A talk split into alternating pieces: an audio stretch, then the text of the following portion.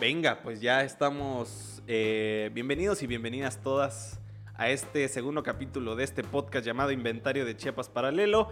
Este podcast que de reciente nacimiento que tiene la idea pues de exponer algunas, eh, algunas ideas desde lo histórico, desde lo medioambiental y sobre todo lo social, todo enfocado a Chiapas, ¿no? Eh, necesitamos más podcasts, más contenidos que se hablen de Chiapas y eh, recordarles que el primer eh, capítulo pues ya se grabó, fue con José Sarmiento, eh, un historiador de la UNICACH, en la que hablamos sobre la comandante insurgente Ramona a 15 años de su fallecimiento y pues el, de lo poco que pudimos investigar, poco mucho, pues dimos algunos puntos de vista que nos, que, pues, que nos inquietaban.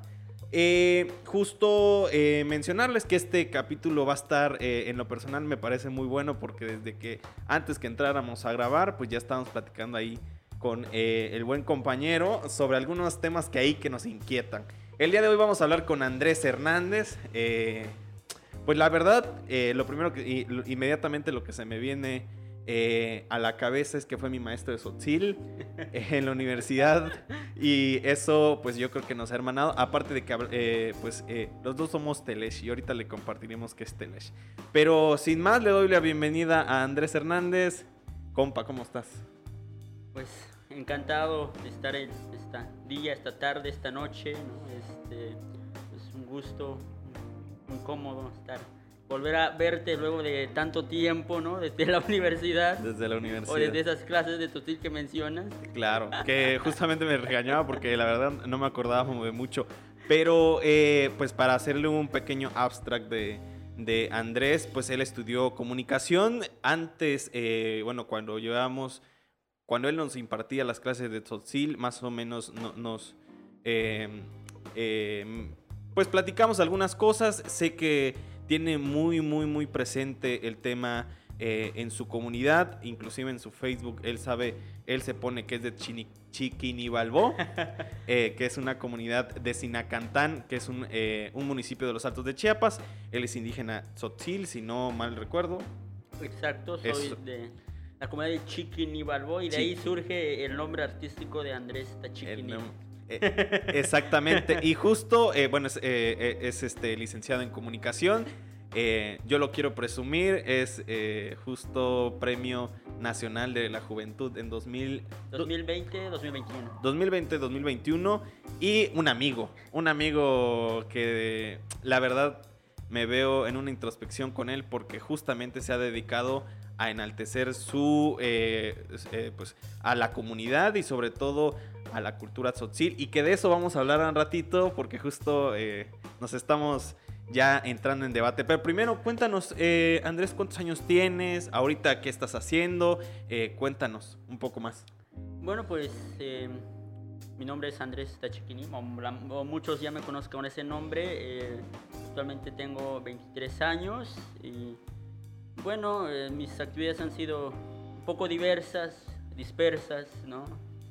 algunas indisciplinadas, este, pero dentro de, mi actividad primordial en estos últimos años, principalmente estos, estos eh, años de 2020 2021, es el incursionar en el mundo de la creación de contenidos para plataformas digitales en Tzotzil. Es decir, eh, yo eh, en el 2020 creé una serie de videos que promueven, promueven la alfabetización en la lengua Tzotzil y una serie que, de charlas que se llama Chilta, compañeros, que era, son eh, entrevistas, videocharlas grabadas en Tzotzil, traducidos y subtitulados al español, y son dos proyectos con los cuales me di a conocer en medios, en medios digitales y, y la cual es lo que me ha dado conocimiento principalmente al interior de las comunidades, que eso es a mí lo que me preocupa, ¿no? Ser un referente tal vez, o por lo menos tratar de inspirar, de motivar a más jóvenes compañeros a seguir estudiando, a que aprendan a leer y escribir en su lengua. Claro, hablábamos eh, hace unos, eh, nuevamente antes de entrar, de, a veces de los privilegios, ¿no? justo pensábamos en lo que... Eh, que no... Baja, bueno, este, pues es que hay un punto en la cual yo quiero destacar un poco, ¿no? Tú, no, como tú dices, ¿no? Es como que no todos estamos en el mismo plano, ¿no? Por ejemplo, está, ha habido mucho, ¿no? Yo soy de una, como mencionaba, ¿no? Soy de una comunidad indígena, soy de una comunidad sotil, de, del municipio de Sinacantán, Chiapas, pero esa comunidad no es como esas comunidades marginadas, sino que es una comunidad que ya tiene un avance, tal vez no de las mejores comunidades de Sinacantán, pero es una comunidad que ya tiene los, todos los medios, para, o los medios básicos, los servicios básicos, y aunque a veces cuando se habla de una comunidad indígena todos creen que todos andan en burro, ¿no? que todos andan en caballo, todos comen con los animalitos. Y bueno, esa es una, como son mitos, ¿no? que por ejemplo yo siempre digo es que a veces cuando una persona ajena a la lengua, ajena a una cultura originaria, pues cuando hablan de, de una comunidad o de una persona indígena, pues todos los quieren meter en un mismo costal, ¿no? Claro. Sí, sí, e, e, es, totalmente cierto. Eh, ahorita de, eh, Andrés está haciendo, bueno, eh, el compa está siendo un poco modesto, pero antes de la licenciatura en comunicación ya habías tenido trabajo en comunidad, o sea, eh, me acuerdo que me decías que ya tenías trabajos en casas de la cultura. Sí, eh, de hecho, el primer trabajo que tuve así con una asociación civil fue en el 2017. Bueno, yo era, ya era parte del montón que decía que la lengua y la cultura Tzotzil pues no aportaba nada al, desarrollo personal y profesional. Que no aportaba nada. Ah, yo era de esa idea, ¿no? Y, hay todavía jóvenes que siguen con esa línea de que la lengua y la cultura tzotzil ¿no? ya no aportaba la vida profesional, ¿no? Que es como que un retroceso, el solo quedarnos con el tzotzil o aprender a leer y escribir en tzotzil.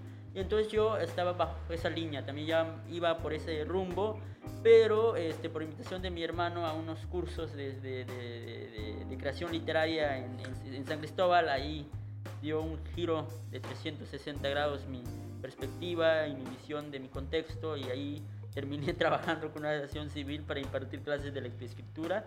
Y lo más chistoso cuando de, esa experiencia y, lo más, y a la vez lo más sorprendente es de que esta asociación civil que se llama Snachibahom, Cultura de los Indios Mayas, una asociación civil fundada en los años 80, este, pues ellos, eh, ellos sabían de que yo ya estaba por entrar a la universidad o ya estaba en ese momento entrando a la universidad y sabían también que yo no sabía leer ni escribir en, en Sotil y me dice, bueno, tú ya tienes las capacidades, de, la capacidad de poder aprender en cuatro días o una semana máximo a leer y escribir en Sotil, ¿no? Y, y, lo que me motivó era de que había una beca de por medio, ¿no? Entonces me fui más por la beca que por por otra cosa, ¿no? Y aparte me decían, tienes que formar tu grupo, después de que te capacitemos tienes que formar tu grupo para que les impartas clases en tu comunidad, tú ves, vas a estar enfrente de ellos y te vamos a estar becando mensualmente, te vamos a estar dando todos los materiales posibles y necesarios. Y entonces eh, yo estaba bien motivado por eso, pero no, no era tanto por un amor y pasión por la cultura en ese primer Em, etapa de, de, mi actividad, más bien era motivado por una, una cuestión económica, ¿no? Porque dije, bueno, yo soy estudiante, necesito dinero, ¿no? Entonces una beca no me caería mal. No te claro, oye, em, pensar... Eh, ¿Cómo, cómo, eh, ¿Cómo fue la primera vez que llegaste, por ejemplo, a Tuxtla? Que tampoco queremos encasillar esta idea, ¿no? Que, que, a mí se me hace vana de, del indígena llegando al ciudad, de la ciudad, pero sí existen eh, parámetros, ¿no? Y, que se pueden ver dentro de lo social justo, eh, no sé, siempre, siempre me causa conflicto eh, tanto, eh, o sea, la parte que tú puedes dar de testimonio como, como las, personas que te llegan a ver a ti, ¿no? Pero es lo que estábamos hablando al principio también. Bueno, fíjate que me, al inicio cuando llegas a la, bueno, cuando yo llego a la ciudad, pues, bueno, me siento, bueno, yo Mm, ya he estado acá, ¿no? Pero no es lo mismo haber estado un día, una tarde, una mañana, a estar aquí, no sé, viviendo este, durante cuatro años, cinco años, alrededor más o menos de lo que estuve viviendo acá este, en Tuxtla, entonces no, ya no era lo mismo, ¿no? Ya, no, ya comienzas a ver ciertos defectos de la ciudad, ciertas que hay bache por aquí, hay bache por allá, y otros aspectos que no lo ves como un simple visitante que nomás viene sí, de, por un día. Pasada, ¿no? De un día, una tarde, una mañana, ¿no? Entonces, pero fuera de eso, de, de eso también, ya hablando un poco más sobre relación a al ejercicio de la lengua eh, del tzotzil y el español en mi vida es que al inicio pues sí me costó, ¿no? Eh, hasta, hasta los 18 años, hasta, hasta la preparatoria, pues en mi pues lo, estudié ahí cerca de mi comunidad, la prepa, ¿no? Entonces, eh, contexto prácticamente eso, eran hablantes del tzotzil, personas hablantes del tzotzil, entonces no, no había necesidad de, hablar en español, salvo con los profesores de, las instituciones educativas. Y cuando llego acá es como que un cambio drástico, ¿no? ¿no? Ya no está mi familia, no están mis amigos con los que hablaba en tzotzil, yo era solo en una facultad que apenas estaba conociendo, ¿no? Tal vez me sentí extraño en el sentido de que a quién le hablo en Tzotzil, ¿no? Ahorita, porque yo ya andaba con, con, esta de idea de estar enseñando la lectura y escritura en Tzotzil y acá no, eso no, no, no tengo con quién hablarlo, ¿no? No tengo con quién preguntarle, ¿no? Entonces, en ese sentido me sentí raro, pero eh, pues creo que no, pues con el tiempo, pasaron semanas, días, uno se va adaptando a, a las nuevas, este, a los nuevos contextos, ¿no? Y y algo que de lo que comentábamos hace rato, eh, antes de comenzar nuestra charla acá, eh, es precisamente la experiencia en la universidad, que eso fue lo más, no sé si llamarlo más llamativa. Pues e, es lo más reciente y tal, y tal vez con, la, con, con, el... Eh, a ver, con, con, todo el conocimiento que has adquirido durante esos cinco años, antes y después obviamente hubo un cambio en el que te diste cuenta que algunos actos eh, pues tampoco deben, o sea, no pasan desapercibidos en tu mente. Claro. Bueno, creo que el, mayor regalo que me ha dado el haber salido de mi comunidad durante cinco años, alrededor de cinco años, es que cuando yo regreso a mi comunidad, luego, luego de ese tiempo, pues yo ya veo a mi comunidad con otros ojos, ¿no? yo veo ¿Con qué ojos los miras? Yo, veo a mi comunidad con muchas necesidades, o yo veo a mi comunidad con ciertas este, bellezas en, en, en, el modo de, de, andar, en el modo de vivir, pero sobre todo muchos, muchos problemas, ¿no? Entonces, esa cosa, pues yo no, esos, esos aspectos, cuando yo era habitante ahí y andaba ahí diario, pues ya había pasado desapercibido. ¿Cómo qué? O sea, algún ejemplo que nos puedas dar. En mi casa, por ejemplo, em, nunca se habla de este tema de la pérdida de la lengua y la cultura y como a nivel comunidad. Y cuando yo llego aquí a la comunidad, llego a la, digo, a la ciudad y llego a la universidad, los compañeros me dicen, ahí viene un indígena, ¿no? Entonces como que, todo, a ver, a ver, hay que tratarlo bien porque si no, capaz este, se ofende y deja de hablar su lengua, capaz eh, si le decimos algo mal, capaz se avergüence, capaz si le decimos algo así, ya, no esté, ya no esté tan feliz, ya no esté tan orgulloso de sentirse indígena. Entonces, yo siempre he dicho, ¿no? Cuando yo salí de mi comunidad, descubrí tantas cosas que nunca me imaginé descubrir, ¿no?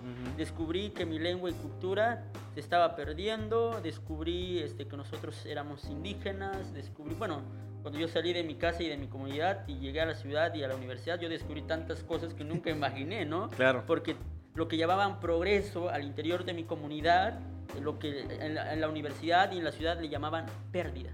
Es que la está perdiendo la lengua y la cultura, es que los jóvenes de no sé qué, y que bla, bla, bla, y bla, bla, bla, y no es un sinfín de cosas. Y voy, en mi, y voy a mi comunidad, ah, sí, mi hijo está aprendiendo y estoy feliz por eso, ¿no? Ah, mi hijo está llegando a la universidad y está aprendiendo perfectamente a hablar el español y estoy feliz por eso. Y, si no aprende a hablar este sotil, no hay problema. Estamos felices que esté así, ¿no?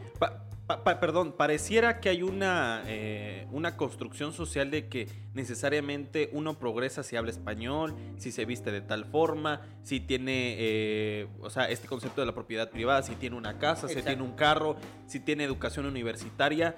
Y, vemos, por ejemplo, lo que se tiene en las ciudades y ese es eh, ese es un vivo ejemplo de lo que a veces intento discutir en los, eh, por ejemplo, en este podcast y, se da y, con algunos amigos y amigas de cómo eh, esta visión del progreso, que progreso es, o desarrollo, que también es otra palabra eh, que, pensamos que viviendo en la ciudad estamos en, en el desarrollo más exponencial y la verdad es que no, ¿no? Fíjate eh, a mí, ahorita que regreso a mi comunidad, me siento más cómodo en mi comunidad, me siento más seguro en mi comunidad que estando aquí en, en la ciudad, de Tuxtla, ¿no? ¿Seguro en qué aspectos? ¿De violencia o de cómo? Bueno, en todos los sentidos. Por ejemplo, principalmente de violencia, ¿no? Por ejemplo, ando en mi comunidad ya 12, 1 de la noche y no me pasa nada, ¿no? Aquí en la ciudad, no sé, está, lo dudaría un poco en salir, ¿no? Entonces, también este, me siento en familia, en una comunidad, en la comunidad donde yo vivo no es una comunidad de 4.000, 5.000 habitantes, creo que llega como a 1.000, 1.500 a lo mucho y exagerado. Entonces, eh, te hace sentir en familia, ¿no? Te hace sentir acobijado y, y, también te, ya, por ejemplo, a mí ya no me ven como un, un- un campesino, ¿no? Por lo menos, ya, ya me ven con otros ojos, pero a veces eso con los ojos que me, como, como me ven la, la comunidad, a veces ya, no es tan grato porque siento que te tratan de alejar, ¿no? Es Mm. como, ah, bueno, él es estudiante, ya no es como nosotros. Exacto, e- e- es lo que, es lo que por, pensaba. ej- por eso a mí pues nunca he, he renunciado a los títulos, ¿no? Por ejemplo, a mí no, nunca me van a nunca me ha gustado que me llamen ahorita porque hay personas que me dicen, "Ah, sí, el licenciado y el no sé qué y bla, bla". no, no. Andrés y, y no pasa nada, ¿no? O, o- o- o- o justo eh, lo que estábamos platicando ahorita. Telesh, que, eh, eh, que dicho sea de paso, este, es algo que, o de las pocas cosas que aprendí en el Lo curso único que Sotzil. aprendiste. Lo único que aprendí en el... Ay, no. Este, pero bueno, eh, bueno, tú- tú te Telesh, estás quemando yo. yo me estoy quemando. Telesh significa Andrés en Sotzil. Andrés. Entonces, inclusive yo en mi Facebook me pongo como compa Telesh porque me siento muy orgulloso. Pero me- tú me decías que Telesh solamente en... Es que eh, dentro de- hablando de la lengua, esto es que hay este, estos regionalismos o variantes de la lengua este, este, del Tzotzil, por ejemplo, está la- una variante de Sinacantán y de Chamula, que son esos dos municipios más este, vecinos y que tienen un gran cambio drástico de religioso, expresión cultural y sobre todo eh, en vocabulario, ¿no? en, en- en el habla. eh, y precisamente lo que comentaba hace rato, ¿no? Telesh es para Sinacantán, pero si nos vamos a Chamorro te van a decir, ah, Andrés, ah, se llama Tesh, ¿no? Ujú. Un nombre, una, solamente más corto, ¿no? Claro. Eh, y, y- eso nos lleva a pensar eh, en, las, en las variaciones que llega a tener el Tzotzil, ¿no? Y, y las diferencias que tú eh, lo decías muy bien, ¿no? A veces el indígena se pone en un mismo saco, ¿no? Y, es como el Tzotzil que también se, eh, se puede llegar a poner en un mismo saco, ¿no? Sí, hay un grave problema, no sé si llamarlo problema o situación, la verdad, pero eh, lo que me he dado cuenta, por ejemplo, en la, hablando ya de estos variantes de las lenguas, es que hay un, no sé si llamarlo egocentrismo, hermetismo, no sé, entre municipios que dicen, ah, es que nosotros hablamos mejor tzotzil que ustedes. Que, eh, A ver, tú que conoces más, ¿quién, quién dices? Creo que no se ¿Qui- trata- ¿quién, quién es el que ahí de repente se pone la batuta? ¿Chamula? No. Fíjate que Tinacantán y Chamula creo que históricamente han sido como rivales un poco, ¿no? En el lenguaje, en las expresiones culturales, religiosas, ¿no? Entonces en las festividades, ¿no? Porque se daba mucho antes de pandemia esto de que contrataban grandes grupos, a ver, qué, a ver qué, qué municipio contrata más, el grupo más chido, ¿no? Ajá. El más chingón, ¿no? Y, entonces eso, eso era tipo de competencias de que dices, no, bueno, Sí, claro. entonces eso hace, hay una rivalidad entre municipios, es que yo me he visto mejor que tú, es que mi ropa cuesta más caro que el tuyo, pero el mío es más bonito y que lo, que el otro. Y eso, la verdad, no, en lo personal no, no soy fan de eso, ¿no? Por ejemplo, Pero pe- pe- mi pregunta, perdón que te interrumpa, pero es, ¿tú lo viste eso antes o después de la universidad? después. Después. Un- Uno, cuando, ah, bueno, estando, haber egresado en la prepa, pues no, creo que no me dio las herramientas necesarias para darme cuenta de ese hecho, ¿no? Ya me di cuenta cuando yo este, comienzo con mi, mi, mi serie de charlas que me mencionaba y ya me, me daba cuenta y muchos me decían, unos, algunos investigadores, ¿no? Eh, este, que no tienen una visión tan tradicionalista de que hay que defender lo mío y, y el de nadie más, ¿no? Este, siempre me decían, bueno, lo que tú haces está bien, ¿no? Y yo no me había ca- caído en la cuenta de que es que mi- el objetivo de mis charlas era invitar a un compañero o compañera tzotzil de municipios distintos, ¿no? Y entonces, y me gustaba este, a veces este, ver cuál era, qué tanto cambiaba nuestro, nuestro, nuestra lengua a nivel léxico. Entonces, y cuando no nos entendíamos ciertas palabras y ciertos conceptos, ya nos aclarábamos. Ah, bueno, es que nosotros lo decimos así, pero ustedes creo que lo dicen así. Entonces, ha sido muy enriquecedor eso y creo que soy fan de esta idea de que no se trata de, de decir quién habla mejor, quién habla peor, quién se viste bien y quién se viste mal, quién, quién gasta más en ropa y quién gasta menos, ¿no? Entonces trata también de quién, creo que eh, eh, en una entrevista me preguntaban este, ¿no? ¿Qué, qué diferencia Sinacantán de los otros municipios, ¿no? Y yo, no, yo, yo no, no- yo no respondo a esa pregunta, más bien Sinacantán que aporta al mundo tzotzil o al pueblo tzotzil, ¿no? Que es lo que hace falta porque los municipios están súper divididos para hablar qué, qué diferencia uno del otro, ¿no? Claro, pues el mejor ejemplo de decir que es necesario estos espacios para hablar de, sobre temas de Chiapas porque, o, sea, me quedo pensando en muchas cosas que nos podemos ir de largo y que justo ahorita eh, vamos a ir a nuestro primer corte del podcast, pero como lo están escuchando y aquí con Andrés, eh, pues les estamos echando el chismecito muy chido y nada, pues vamos a este, esperar en el segundo bloque eh, de otro tema muy candente que es lo que estamos hablando y ahorita regresamos, claro.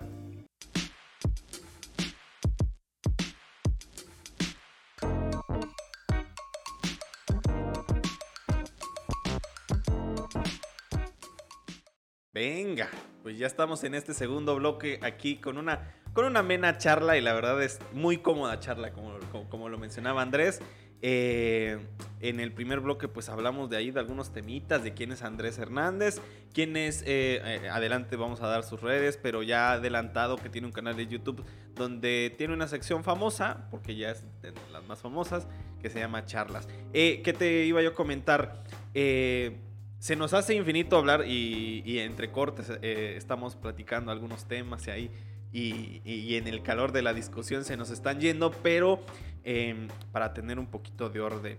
Eh, y primero pensar en qué retos implica, digo, ya iniciando este segundo bloque, qué retos implica ser indígena en una sociedad eh, discriminatoria, como le denomino yo así tan fehacientemente? Bueno, creo que el mayor reto creo que también es verse como, por ejemplo, yo hablante de una lengua, ¿no? que me vea con la capacidad, ¿no? O, o por lo menos que me vea igual como cualquier otra persona más de la sociedad porque he visto a muchos compañeros y eso lo he visto directamente, vivido directamente ante la presencia, la de ellos y veo que se ponen en un pedestal. Digo, bueno, yo soy indígena y tienen que tratarme mejor. O en algunas instituciones llegan y dicen, bueno, es que ustedes deben de pagarme mejor que todos porque soy indígena, porque mi lengua y cultura se está perdiendo. ¿no? Y a veces dice, y, a y eso a mí me ha, me, ha, me ha, sacado, no sé, hasta risa. ¿no? ¿Por qué? No? porque el indígena tampoco, el indígena sí se, está, se, ha, se ha, acusado en, en, estos últimos años de la pérdida de la lengua y la cultura, ¿no? Y, este, y que está perdiendo su identidad, sobre todo, porque ya no quiere vestirse como se vestían sus bisabuelos, sus tatarabuelos, ¿no? Em, pero creo que el mayor reto que a la cual yo me he presentado, este, enfrentado, mejor dicho, es verme con la capacidad, verme como un sujeto capaz de la sociedad, de emprender proyectos eh, y es de la lengua Creo que ese es eh, el mayor reto, la mayor superación a nivel personal y profesional. Verme como un sujeto más, con capacidades, con intelecto, de poder decir sí, poder decir no ante ciertas circunstancias. Claro, a, a, mí se me hace un tema muy atractivo porque, y, y es algo que estoy tratando en un, en un, reportaje que próximamente espero sacar, que cómo la política pública y, sobre todo ahorita que estamos en una sociedad eh, totalmente globalizada, cómo necesariamente se tiene justos ciertos estereotipos que necesariamente uno busca alcanzar, ¿no? Fíjate que algo nos hace en 2021, en, agosto. 2020, eh, ah, 2021, estamos a 2022, ya se me había olvidado. claro. Este, entonces, eh, en agosto de 2021, me invitaron, eh, me invitó el Instituto Mexicano de la Juventud para una charla que era Miradas Ancestrales desde las Juventudes. Y ahí estuvieron presentes varias este, instituciones, principalmente los pueblos indígenas, y había un representante del Instituto de Pueblos Indígenas y, nos preguntaban ¿no? de qué, este, cuáles eran nuestras preocupaciones, cuáles eran nuestros proyectos, por qué nos motivaban nuestros proyectos. ¿no?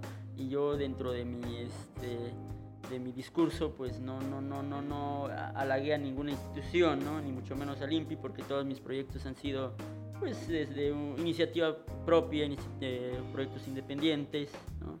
y, eso al, al, al, al, INPI, pues bueno, está bien, ¿no? Y, y, al final me dice que bueno, es que ustedes también deben de acercarse para que nosotros lo podamos apoyar, porque si nosotros podemos apoyarlos, ¿no? Pero, y después una otra compañera, no recuerdo qué, de qué cultura y de qué lengua, ahorita se me fue el dato, pero le, responde pues en, en, apoyo a, a, mi postura, porque yo había dicho que las instituciones pues pareciera que solamente quieren sacar y sacar a los jóvenes de sus comunidades, ¿no?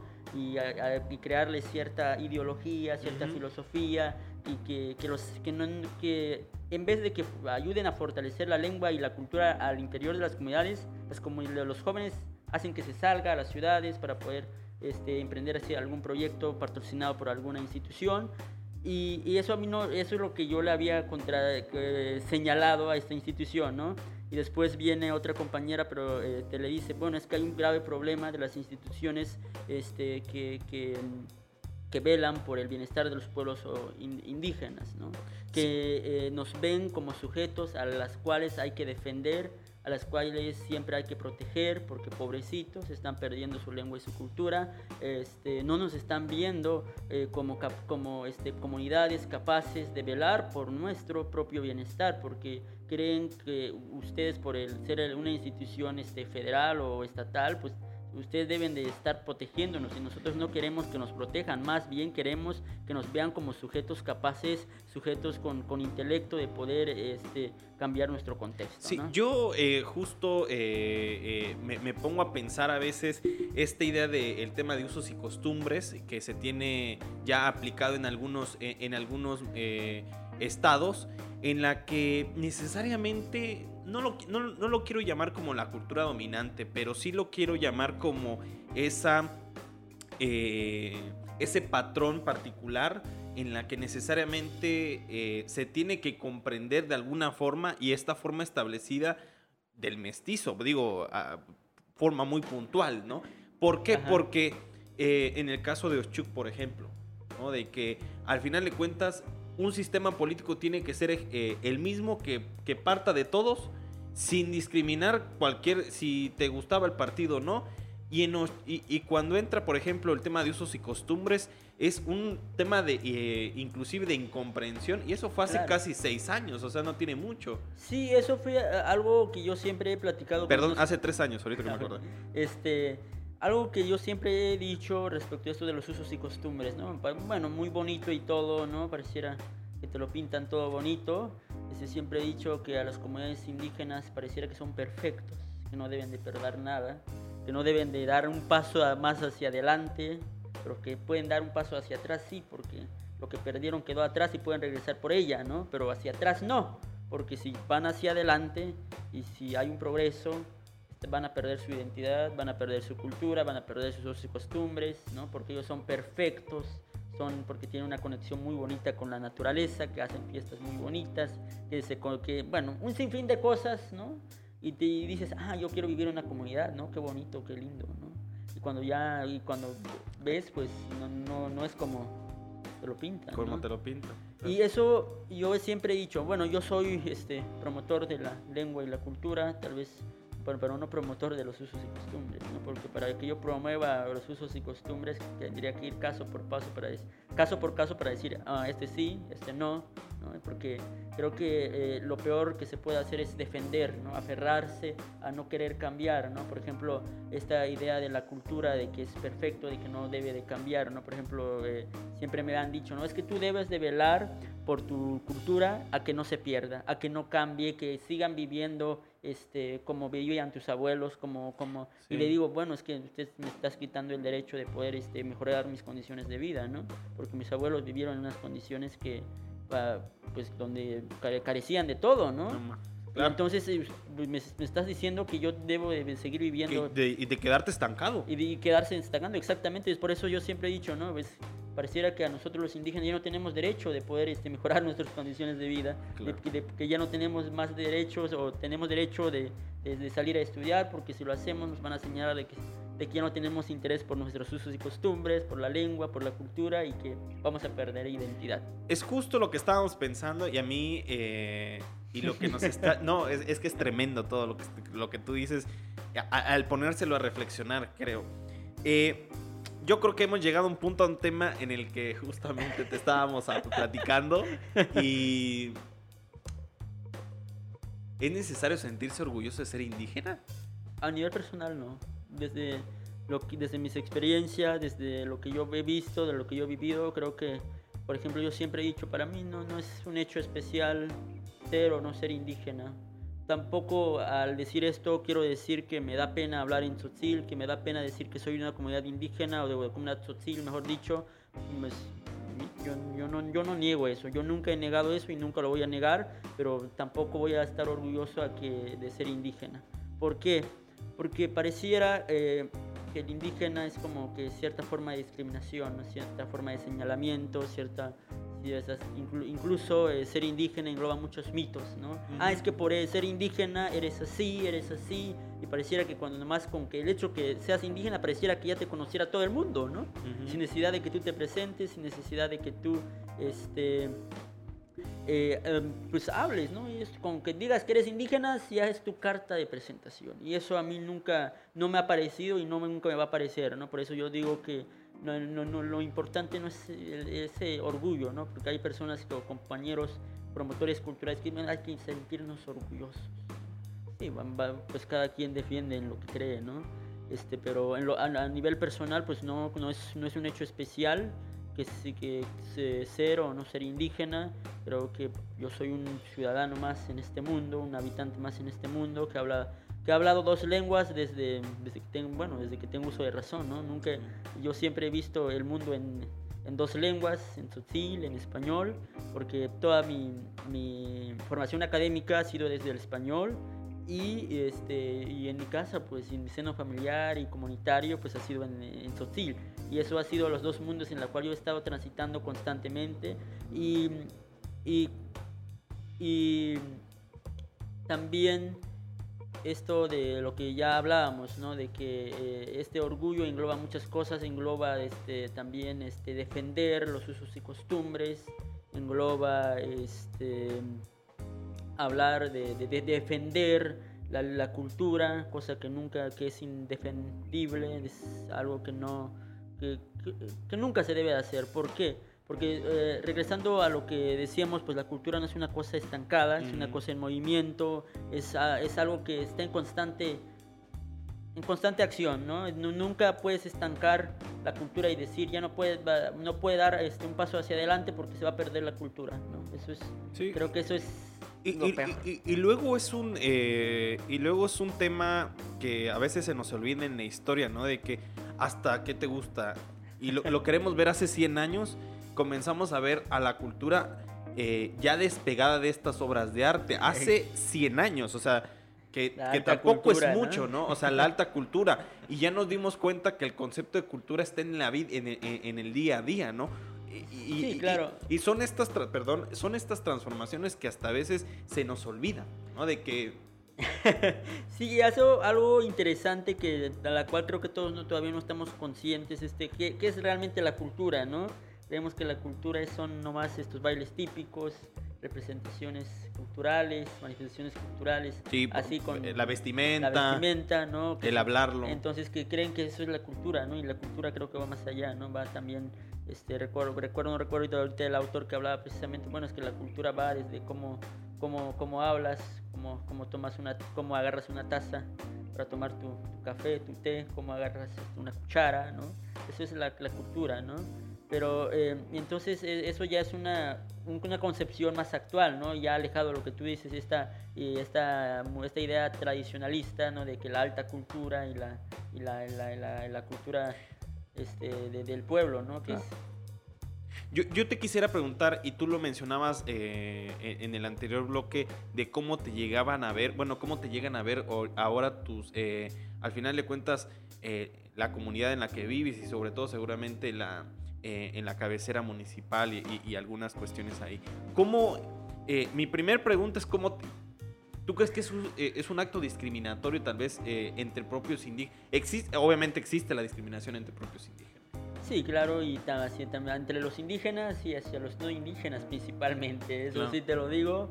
Este, es algo que siempre va a estar presente en todas las sociedades. Creo que no, creo que no hay ninguna sociedad, ningún pueblo que esté este, ¿cómo se dice? Exento. Excepto este, de, de, eso, sino que en todos los pueblos y en el pueblo, en las comunidades y pueblos sociales pasa lo mismo, ¿no? Esta discriminación o el peor de los casos, una autodiscriminación. Eso, si el, yo, por lo menos eh, yo he sido testigo de ciertas manifestaciones que han tenido lo que tienen o que dan a conocer los compañeros, ¿no? ¿Cómo qué manifestaciones? Eh, eh, por ejemplo, esto de que, bueno, es que yo soy indígena, es que yo soy de tal lugar y sé que no voy a poder, ¿no? Pareciera que solamente es cierto desánimo, pero uno dice, bueno, está este, autosubestimando sus capacidades. Creo que esa es la peor discriminación que puede este, sufrir una persona. La autodiscriminación. Exacto. Es como lo de la autocensura, la autodiscriminación. Creo que esa es la peor discriminación que puede sufrir una persona. A nivel personal creo que esa es la, la peor discriminación de todas ejemplo, bueno, de que lo decía un compañero, pero te pueden decir, eh, tal persona te dijo tal eso, bueno, pues lo dijo eh, con miedo, así que él debe estar más preocupado y, por, por, porque no me entere, ¿no? Porque lo dijo a mi espalda, si no lo dijo enfrente, ¿Y, ¿Y, cómo surgirá esa auto, autodiscriminación? ¿Tú, ¿Tú cómo ves? Em, pues creo que es producto de del sistema educativo principalmente porque eh, al interior de las instituciones educativas, como mencionaba hace rato, pues no está presente la, lengua tzotzil, no está presente la cultura tzotzil. Pareciera que cuando entras al, al, salón de clases y hablas ya con el profesor, ya pareciera que ya eres otra persona, ya de una persona que debes de olvidar tu, lo que te dicen en tu casa, lo que te lo que este cómo no cómo, cómo nombran ciertas cosas, cómo explican ciertos fenómenos, sucesos en tu casa, ¿no? Y eso lo debes de olvidar prácticamente al entrar a la, a la, a la escuela y entonces los libros de texto pues están en otros contextos, ¿no? Hablan de ciudades, hablan de, de personas con dinero, hablan de ciertas este, experiencias que un, que un, joven de una comunidad pues nunca va a poder vivirlo, ¿no? Tal vez por sus condiciones y entonces creo que desde, desde esos contextos se fomenta esta autodiscriminación, ¿no? porque creo que ese es el seno o el núcleo donde comienza todo esta, esta ideología, esta, estos discursos de que yo nunca voy a poder porque mírenme dónde estoy, ¿no? Es que yo nunca voy a estar ahí porque miren dónde ando, ¿no? Entonces, es, eso es lo que yo he visto principalmente. ¿Tú crees que eso de la autodiscriminación sea el triunfo de la cultura dominante? O sea, creo que favorece. Creo que aporta a eso, ¿no? Eh, creo que no. Eh, favorece a la cultura dominante, no, no aporta a las culturas minoritarias, pero sí a la cultura dominante.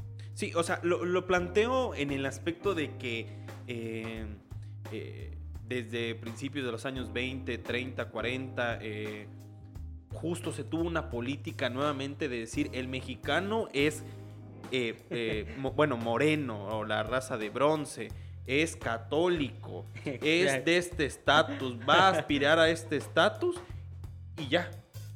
Y por mucho tiempo, por mucho tiempo, e inclusive hubo una política pública en, Chiapas eh, que no, nos mencionaba eh, José Grajal, eh, José Grajales, este, José Sarmiento, hay que me disculpe José, este, que Victorico Grajales, por ahí de esas décadas, comenzó a prohibir a la gente hablar su lengua y vestirse de su forma porque necesariamente el mexicano tenía que ser así.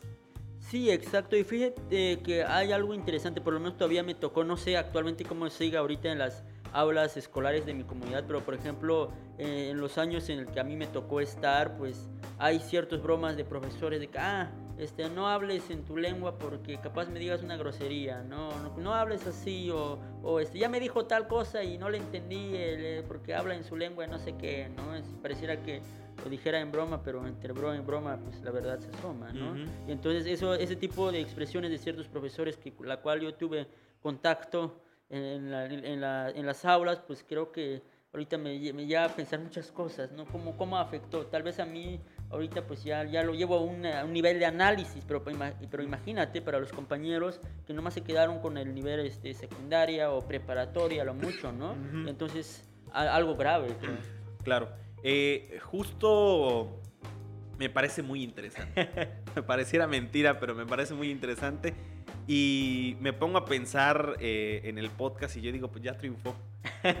ya triunfó porque, o sea, el nivel de análisis, el nivel de lo que está, o sea, al menos lo que yo estoy escuchando, es justamente lo que quiero que escuche la gente. O sea, la gente se queda eh, muy acotada a ciertos temas que necesariamente se va con lo primero que ve y ya se olvida de todo, ¿no? Sí, y, yo creo que, por ejemplo, eh, hablar y, lo que para la gente que, que, obviamente no nos escuchó antes, pero yo eh, le decía, pues a veces no se llega a ninguna conclusión, solo se analiza, ¿no?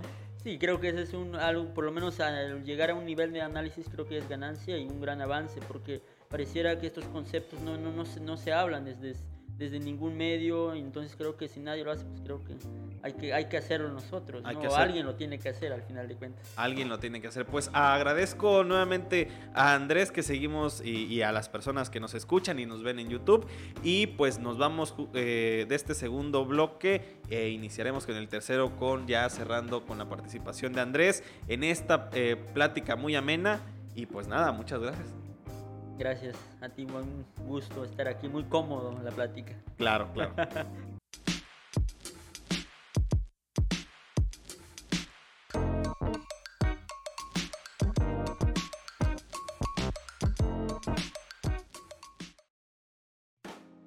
Venga, pues regresamos con este tercer y último bloque donde se ha hablado de todo y la verdad es que, bueno, no de todo, pero este, se ha hablado de temas muy Se ha hablado de todo, pero todavía falta por hablar. pero todavía ¿no? falta por hablar y, eh, y- y a mí me encanta porque justo aquí con los compañeros que estamos eh, nos enriquece mucho conocer y nos salen dudas y, y- y queremos, o sea, queremos seguir porque es un tema que en lo personal, a las cinco personas que estamos acá, eh, dos, dos aquí enfrente y tres allá atrás, es este, pues es provechoso y, y ves cómo van haciendo nuestra curiosidad sobre el tema.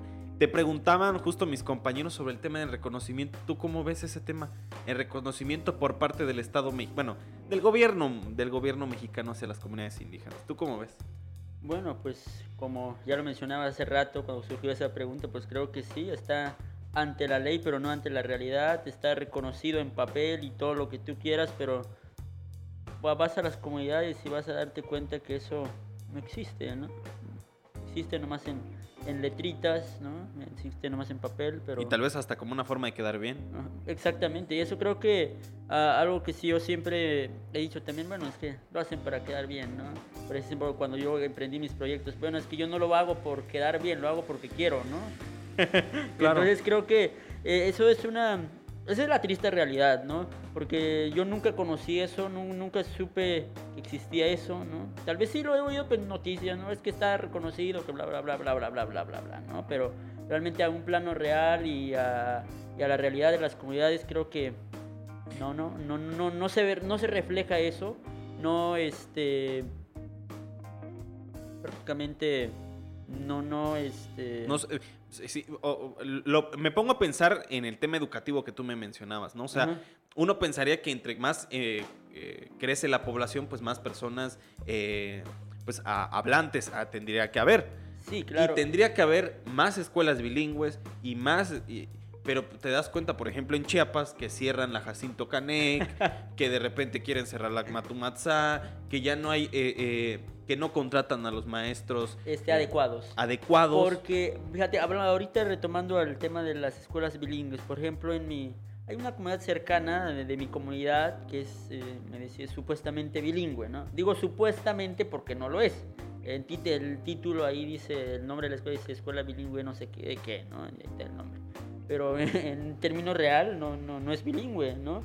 Y después que tuve contacto con algunos este, compañeros ya en la secundaria, porque esa es una escuela primaria bilingüe, Ajá. y este, bueno, yo creí que habían aprendido algo en tzotzil y habían, sabían leer y escribir bien en tzotzil y después decían, no, este, sí hay libros, pero el profesor no quería tocar esos libros, pero por no, por no sé qué razón, ¿no? Nunca nos enseñó, sí hablaba este tzotzil, este, sí uno de ellos hablaba, los demás este, no hablaban y creo que porque no hablaban todos, pues no nos enseñaban en, en, en tzotzil, ¿no? Y ahí sí estaban, habían materiales uno que otro ahí, pero nunca, nunca vimos ese material más que ahí puesto en el pedestal, ¿no? Ahí en los, en los dicho. Claro. Pues es... eh, eh, Es- eh, ajá, sí. Y entonces creo que retomando a lo, que habíamos comentado en, bloque, en el bloque anterior, eh, pues es precisamente eso, ¿no? Que creo que uno de los lugares donde se debe reflejar esto del reconocimiento que estábamos hablando, pues debe ser desde este, este, las instituciones educativas al interior de las comunidades, porque las primarias que hay por mis rumbos, la mayoría, pues son con estas escuelas este, federales. Tiene el mismo plan de estudios que la ciudad y una comunidad que hablante de alguna lengua, ya sea el tzotzil, el celtal o cualquier otra lengua, ¿no? Entonces es lo que en lo personal me ha preocupado, ¿no? Porque como no, no favorece para nada, ¿no? Es como que eh, esa tarea de, la alfabetización en la lengua tzotzil solo se ha dejado ante ciertas instituciones, principalmente asociaciones civiles que son las que impulsan este, eh, acciones, programas para promover la alfabetización en, en tzotzil, en celtal y en las otras lenguas, pero no desde las instituciones educativas que es donde debe de florecer estas enseñanzas, aprendizajes. Claro, entonces pues, te dices como una gran farsa, ¿no? Una gran farsa, ¿no? Eh, digo, tampoco queremos ser extremistas y, bueno, igual y sí somos incendiarios. o sea, pero pensar en cómo es sobrellevar el tema. O sea, eh, no sé, tal vez en unos 100 años, 200 años o tal vez más, pues poco a poco vamos a ver cómo, digo, ahorita existen lenguas en peligro de extinción, como existen eh, plantas y este, animales. Eh, que, están catalogadas en peligro de extinción. En verán 200 años, pues a como el camino que vamos, ya no van a ser una o dos, sino tal vez van a ser 15. Eh, Chiapas tiene 13 y de las 13 creo que 3 o 4 ya están en peligro de extinción. Sí, algo interesante que pasa con las lenguas es que se va diluyendo poco a poco con el español. ¿Por qué? Porque si vas, por ejemplo, eh, puedes ir a una comunidad puedes oír el discurso de algún grupo de jóvenes, ¿no? jóvenes entre 20 o menos de 20 o, menores de, 30 años, para no ir exagerar tanto. ¿no? Entonces, hoy es, hoy es el, el, el, vocabulario que emplean es como 50% vocabulario, en español y otro 50% en sutil, ¿no? Es como que se, está muy atrapiado, ¿no? Muy, muy así, muy mezclado, ¿no? Ya no saben ni, ni, ni, qué lengua hablar, ¿no? Este, decíamos la vez pasada, con unas personas ahí de mi comunidad, no es que eh, estamos muy mal y lo, reconoce, lo reconocemos, es el peor de los casos y no hacemos nada, ¿no? Seguimos hablando entre, entre tzotzil y español, ¿no? Porque es como que si, si se me acaba el español, me regreso al tzotzil y si si no decir algo, si no sé decir algo en tzotzil, me voy al español y así, ¿no? Y si no puedo en ninguna, pues ya los mezclo y a ver qué sale, ¿no? y entonces... Que, en algún momento dado, así se va a hablar el tzotzil en algún momento dado. O ya se está hablando así, ¿no? Por ejemplo, los jóvenes, pues te das cuenta de que este, me decía un compañero de la vez pasada que por parte de mi tesis de licenciatura que estuvimos eh, documentando ahí en mi comunidad, decían, ¿están hablando en español o en tzotzil? Porque la gran parte de las palabras son en español y algunas apenas este, en, en tzotzil me decían, ¿no? Es que, bueno, esa es la situación actual del tzotzil, ¿no? Que está muy, ya muy mezclado entre este, este español tzotzil. Hipotéticamente, perder el tzotzil, ¿qué significaría? O sea, perder la cultura tzotzil, no, la, no nada más la lengua. En general, ¿qué sería perder? ¿Qué, qué significaría? Por lo menos creo que perder o dejar de hablar una lengua por lo menos no significa perder la vida, pero creo que perderíamos muchos saberes, muchas visiones del mundo, muchos conocimientos. Creo que a la cual yo la, la, gran preocupación es esta pérdida de, de, de, la, concepción del mundo, ¿no? Por ejemplo, yo veo... La cosmovisión. La cosmovisión, ¿no? Este, entonces, yo veo, hablo en español y yo interpreto las cosas de otra forma, de otro modo, con otras respuestas, con otras preguntas, con otras dudas, y voy al tzotzil, ah, bueno ah, pero ah, en sotil se dice así y, y, se, y, se, hace así, en español se dice así, entonces, bueno, es como que estos modos de interpretar el mundo, ¿no? Estas interpretaciones del mundo creo que es lo, que se perdería. Sí, me, me parece eh, excepcional. Eh, Gus tenía ahí una pregunta también que es, mencionaba, y también lo escriben, ha cambiado también eh, el, modo de escritura, ¿tú crees? De por sí, eh, hablarlo resulta más, resulta más fácil que escribirlo claro está. Pero, bueno, en algunos casos, eh, en el, inglés es otro rollo, pero este, en, escribirlo, ¿cómo ves ese fenómeno? Bueno, un grave problema.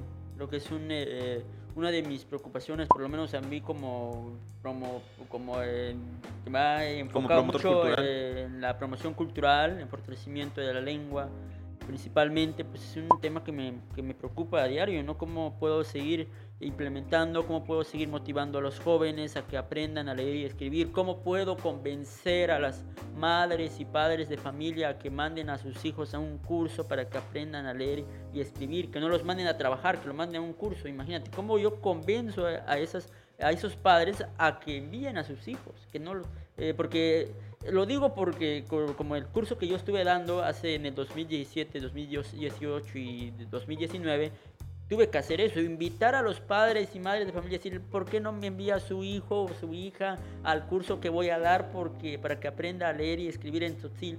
No es que tiene que ir a trabajar, ayudarnos con, las, eh, con los quehaceres de la casa, ayudar a su padre a cosechar la milpa o cuidar la milpa, bueno, un sinfín de trabajos, ¿no? Y dice, ¿y yo cómo le digo eso a, a, esa persona, a esa familia? No, no lo mande a trabajar, mándalo conmigo para que aprenda a leer y escribir en tzotzil.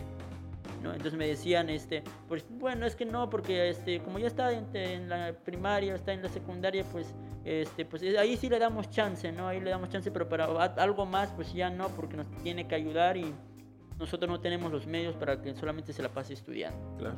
Entonces ha sido un reto y es un reto real y es un problema real. Esto del analfabetismo en las lenguas originarias de Chiapas y de México creo que es lo que aqueja principalmente a la pérdida de las lenguas. Claro, eh, y, ya platicando mm, de lo que... No, no quiero decir que nos toca, porque tampoco hay que asumirnos completamente, pero sí de lo que estamos tratando de impulsar, pues eh, la gente que seguramente eh, nos escucha y nos ve, a veces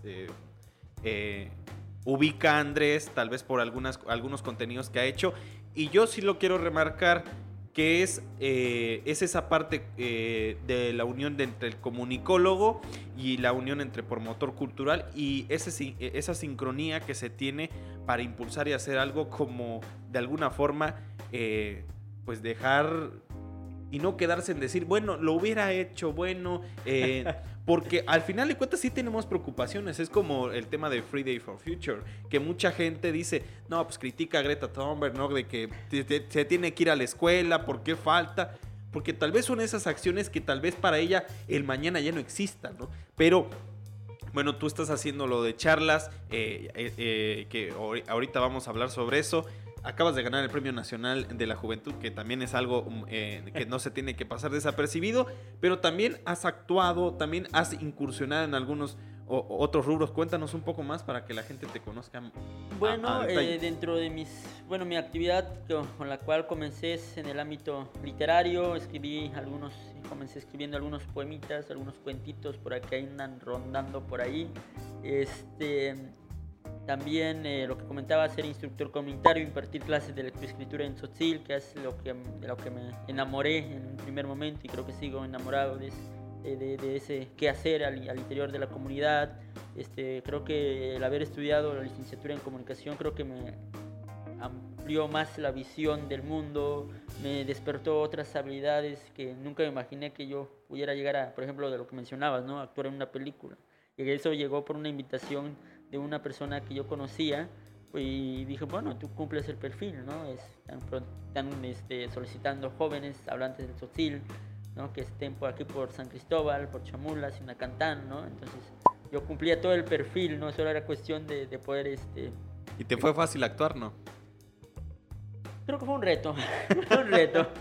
un reto. Y aparte porque nunca había tenido una experiencia actoral o nunca había tenido una, una preparación en, en ese ámbito artístico. Ese, eso eh, sí fue un, fue un reto, pero un reto bastante interesante con muchos aprendizajes.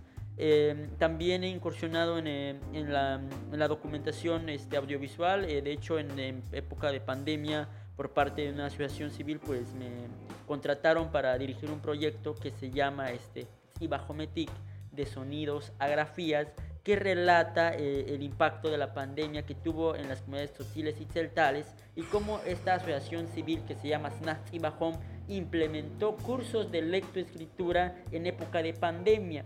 Porque eh, eh, no sé qué tan enterado estás, pero en, en, las comunidades más alejadas de, de, las ciudades el tema COVID es un tema que pasó desapercibido y sigue pasando desapercibido. Entonces ellos sigue, siguieron con sus actividades normales. Entonces esta asociación civil dijo, con, contactó a los instructores comunitarios dijo, ¿van a poder dar clases? Ah, sí, porque nosotros no, seguimos normal. Sí, a mí me tocó, digo, entre paréntesis, a mí me tocó ir a San Andrés La Reinsar hace un año justo y yo llegué con mi cubrebocas y creo que eh, justo en la plaza central llego, me bajo del taxi, me ven con cubrebocas e inmediatamente seguro eh, pensaron que yo tenía COVID y que por eso tenía este, el cubrebocas, pero era una forma de prevención. Eso es como una dimensión, ¿no? Sí, y fíjate, y estando ya en entrevistas, documentando eh, y filmando este, este trabajo, pues me eh, estaba preguntando a una habitante de, de, una comunidad de Chamula y le preguntaba cómo era, cómo había visto ese el tema del COVID, ¿no? Y me decía,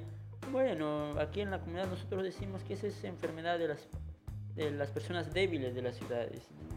Entonces, este, de hecho acá me dice, una enfermera dice, le, ya no viene a trabajar porque no nos gusta que use cubrebocas aquí en, trabajando, porque dijo aquí por una asamblea de la comunidad un acuerdo que pues si quiere venir a trabajar, pues que no use cubrebocas. claro. Pues si, si, si, va a usar cubrebocas, mejor ni venga porque no lo vamos a dejar entrar. Que, deja, que dejemos en claro que, eh, a ver, son otros contextos, no es el contexto de la gran mayoría de México. Claro, y eso también este, hay que entenderlo, ¿no? Por ejemplo, eh, y, también situarse por qué piensan así, por qué son así las comunidades y y entonces eh, también dejaron de asistir a los centros de salud, ¿no? Por ejemplo, eh, ahí yo, como yo vivo en el centro, al enfrente del centro de salud en mi comunidad, este, en época de pandemia, la unidad de salud, ni una persona se asomó. ¿Por qué? Porque, ah, bueno, porque me van a inyectar el virus, que no sé qué, que los enfermeros van a traer la enfermedad, que la enfermera no sé qué, bueno, un sinfín de cosas, ¿no? Y entonces este, se refugiaron en la medicina tradicional. Entonces eso fue, es una realidad en época de pandemia en las comunidades, no solamente de, de, de sino celtales sobre todo, que bebía, bueno, yo no voy al médico, ni mucho menos a San Cristóbal para asistir al médico si me enfermo, porque mejor voy con, con el curandero, con el huesero, con esto, con aquello, ¿no? Entonces no, con aquella. Entonces eso es la, fue la realidad y sigue siendo la realidad de las comunidades de los Altos de Chiapas en esta época de COVID-19. Claro, pues eh, cerrando ya el podcast, cuéntanos un poco este, qué se viene para ti. Eh, seguramente tienes muchos retos y me gusta que eres igual de emprendedor, o sea que eh, si no es esto, es otro, si no, pero todo siempre impulsando tu promotoría cultural. Eh, cuéntanos qué, qué, se viene para, para ti. Bueno, pues en este año creo que tengo muchas actividades, principalmente terminar un, un, proyecto este, poético. De hecho, este, ahorita ando con una beca para ser poeta durante un año. una beca para ser poeta, claro. Entonces, a veces ese es mi proyecto ahorita, que, que ya, que no digo que esté en puerta, sino más bien ya lo estoy haciendo ahorita porque voy a estar todo el 2022 con ese proyecto. Espero terminar escribiendo 32 poemitas en, en un año. Eh, y sobre todo, pues eh, seguir con mi serie de charlas, esa serie de charlas que comentábamos que se llama Chill Tac, compañeros, compañeras, ¿no? Que cuéntanos un poco para la gente que, bueno, aquí vamos a dejar unos links eh, de, al canal de de, Andrés. Y no sé, cuéntanos para la gente que no sabe. Bueno, pues es una serie de charlas que me lo planteé un día domingo estando en las calles de San Cristóbal. De hecho, el primer episodio lo grabé ahí en una, sentado en una banqueta con un compañero del municipio de, de, Chenaló, pero que ya llevaba mucho tiempo este, viviendo ahí en San Cristóbal. Entonces, un, un domingo por la mañana surge la idea de grabar videos, ¿no? Entonces me gustó tanto el formato, me gustó tanto grabar el video que dije, bueno, quiero hacer un, segundo, un tercero, un cuarto, y así llegué al año. ¿no? Entonces es una serie de charlas donde ponemos en, en, diálogo, en discusión, en análisis temas actuales de las comunidades, por ejemplo, eh, de lo que temas como lo que ya mencionábamos, ¿no? ¿Qué significa ser indígena para el indígena? ¿Cómo se autoconcibe el indígena? ¿no? ¿Cómo, o qué significa ser tzotzil para el tzotzil? ¿no? Entonces ese tema, ese tipo de temáticas em, es lo que abordamos, ¿no? Por ejemplo, ¿cuál es, el, como, cuál es el papel que, que, que, que fungen las mujeres al interior de las comunidades? ¿Realmente el machismo todavía es está en su florecimiento en las comunidades o que, hasta qué grado está el machismo. Entonces son temas que, que, he ido este, abordando eh, en esa serie de charlas. Son charlas grabadas este, en Tzotzil, completamente en Tzotzil. Este, y con traducción y, y subtítulos al español, que es lo, mejor de todos, porque es para darle un poco más de, apertura, no, no, no solamente enfocarme a, los hablantes, aunque ese fue mi, mi, objetivo al plantearme, ¿no? que fue, eran contenidos dirigidos para los hablantes de esta lengua, pero después dije, no, mejor lo subtitulo, por si, por si algún este, fulano o quiere verlo, ¿no? que no, no hable la lengua. Entonces, esa es la serie de charlas la cual yo tengo le tengo mucho amor, mucha pasión porque es un proyecto que, que, lo, que lo aprendí muy, motivado, ¿no? Porque Ese es el segundo proyecto que emprendí. La primera era una serie de, de, videos en, de, que promovían la alfabetización en, en que esa fue la primera y entonces esta segunda fue como que la que dije, esta es la que yo necesito seguir haciendo. ¿no? Y aparte ahorita ha habido mucho interés por parte de muchos este, compañeros y compañeras y me dicen, bueno, ¿qué necesito, ¿qué necesito hacer o qué necesito para participar en tu serie de charlas? ¿no? claro. Y fíjate que me ha llegado, de hecho para este mes ya me llegó la invitación, me dice un profesor ahí que, eh, que es doctor, entonces me dijo, ya, me, ya, ya tengo resuelto el de este mes, ¿no? Entonces eso a mí me ha motivado, ¿no? He tenido mucho respaldo de, de los compañeros de decir, yo quiero participar, ¿puedo participar o no puedo participar? ¿O qué necesito para participar, no? Y entonces eso, eso a mí me ha motivado bastante. Fuera de que me hayan dado el premio por, por esto, la verdad, esto del Premio Nacional de la Juventud para mí es algo que se me cruzó en el camino, no es algo que me planteé, no es una meta que me tracé, ¿no? Para mí el Premio Nacional no ha sido una meta, ha sido uno más de mis logros, sí, que me ha, que me ha, que me ha dado un impulso y, pero, pero no más, ¿no? Creo que, a veces motivarse solamente por premios, pues creo que no nos va a llevar por ningún lado. a, mí, la verdad es que me maravilla escucharte, eh, en especial porque ya ves resultados. O sea, ya ves que al principio son críticas, críticas, críticas, ¿para qué lo haces? Inclusive uno mismo se cohibe, o sea, uno mismo dice, pero ¿por qué lo...? Que, que a mí me pasa y me pasa en este proyecto, ¿para qué lo haces? ¿Para qué eh, quieres eh, hacerlo? O cuánto ganas, ¿no? O, cuánto ganas, o qué ganas con hacerlo. O y infinidad de preguntas y pretextos que nos hacemos, pero tú ya, o sea, desde que te lo planteaste ahora, pues ya al final de cuentas eh, marcha solo o de alguna manera dices, bueno, esto nunca lo hubiera pensado hace un año y el día de hoy pues ya lo veo ejemplificado. Para finalizar, ¿dónde te pueden eh, eh, encontrar la gente? ¿Dónde interactúas más? si necesita algo alguien, cuéntanos. Bueno, este, pues prácticamente casi estoy en las redes más, más conocidas como Facebook, este, ¿Cómo, cómo estás en Facebook? Bueno, en todos lados me pueden buscar como Andrés Tachiquini, más te lo pueden googlear, ahí aparecen mis contenidos, porque al parecer el nombre que elegí fue tan, tan original, ¿no? Que no se pierde con ningún otro, es Andrés Tachiquini. Que lo vamos a poner. Eh, lo pueden buscar en, Facebook, en YouTube, en Instagram, TikTok, Twitter. ¿Ah, tienes TikTok? Sí. ¿Y qué tal?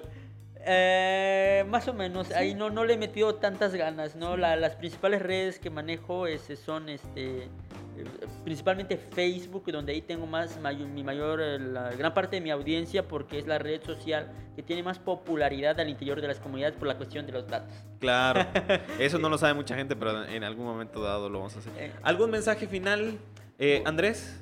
Bueno, pues creo que creo que el mensaje que yo siempre he estado este, replicando en estos últimos días, pues es que esto de de vernos con la capacidad, ¿no? De vernos la capacidad de, de vernos como sujetos capaces, con intelecto, para poder este, este, emprender proyectos que atiendan este, situaciones actuales, ya sea culturales, políticos, este, eh, o de cualquier otra índole, ¿no? artísticos, y sobre todo que, nos, que, que emprendamos con pasión, que nos enfrentemos a los retos, que creamos proyectos por, por, una motivación personal, no porque me vayan a dar un premio o no, o no, o no voy a emprender o este, porque me van a dar una beca tengo que hacerlo, sino más bien es, es eso, ¿no? Y principalmente para los compañeros de los pueblos originarios, que es como que a veces es donde dicen, no lo quiero hacer porque eh, no, ¿con, qué voy a, ¿con qué voy a ganar? ¿no? Si no voy a ganar mucho, voy a ganar poco o no voy a ganar nada, ¿para qué lo hago? Y nada más me expongo, claro. Y no más me expongo, no más hago el ridículo, no más, no sé, no muchas cosas uno se le pasa por la mente, o tal vez, o no solamente, o no sé si solamente a mí me pasó a un inicio, porque me, pasó muchas cosas en la mente cuando emprendí mi, serie de charlas, ¿no? Pero, pero, invito a los compañeros, ¿no? Que te, a, que, a que pierdan esa pena y esa vergüenza de demostrarse y, de enfrentarse y de, de, conquistar los sueños y que creo que a veces nos pasamos buscando eh, oportunidades, que nos pasamos alcanzando los sueños, ¿no? Pero creo que yo siempre he dicho, bueno, es que El, problema es que nos la pasamos buscando y no queremos construir los, los, las oportunidades, no queremos construir los sueños. ¿no? Entonces creo que es de construir, de hacer, ¿no? no se trata tampoco de esperar que alguien nos venga a jalar de la mano. Sí, es como, como en refrán, la vida es corta para, andar, para andarla pensando. ¿no? Exactamente. la vida es muy corta para andarla pensando. Pues eh, finalizamos este capítulo que en verdad eh, me llena mucho. Eh, hablamos sobre eh, orgullo indígena con este, este con, signos de interrogación. Eh, también eh, hablamos de una serie de temas que, a mí se me hacen bien importantes y, ese es el propósito de este podcast porque en, en una nota periodística o tal vez en un reportaje nos costaría mucho, mucho de escribirlo y de hecho nos costó y, dejamos temas muy pendientes y eh, pues nada, eh, invitamos a las personas que nos escuchan a través de plataformas como Spotify, eh, Apple Podcast y otras demás plataformas que pues nos busquen en www.chepasparalelo.com a mí me pueden buscar en Facebook y en Twitter como Andrés Reportero, porque ahí es este, bueno, en Twitter y en Instagram, porque es la, las redes donde más interactúo, la verdad. Y eh, en eh, Chiapas Paralelo tiene Facebook y es eh, Facebook diagonal Chiapas Paralelo y Twitter que es igual Chiapas Paralelo. En YouTube estamos como www.youtube diagonal.com diagonal Chiapas Paralelo TV. Así que por ahí eh, nos pueden buscar y esperemos sigan interesados en esta serie de podcast que la verdad lo hacemos con mucho cariño. Agradezco a José Domingo, agradezco a Gustavo Coutinho, quienes estuvieron en la realización de este podcast y pues nos vemos en la siguiente emisión. Muchas gracias.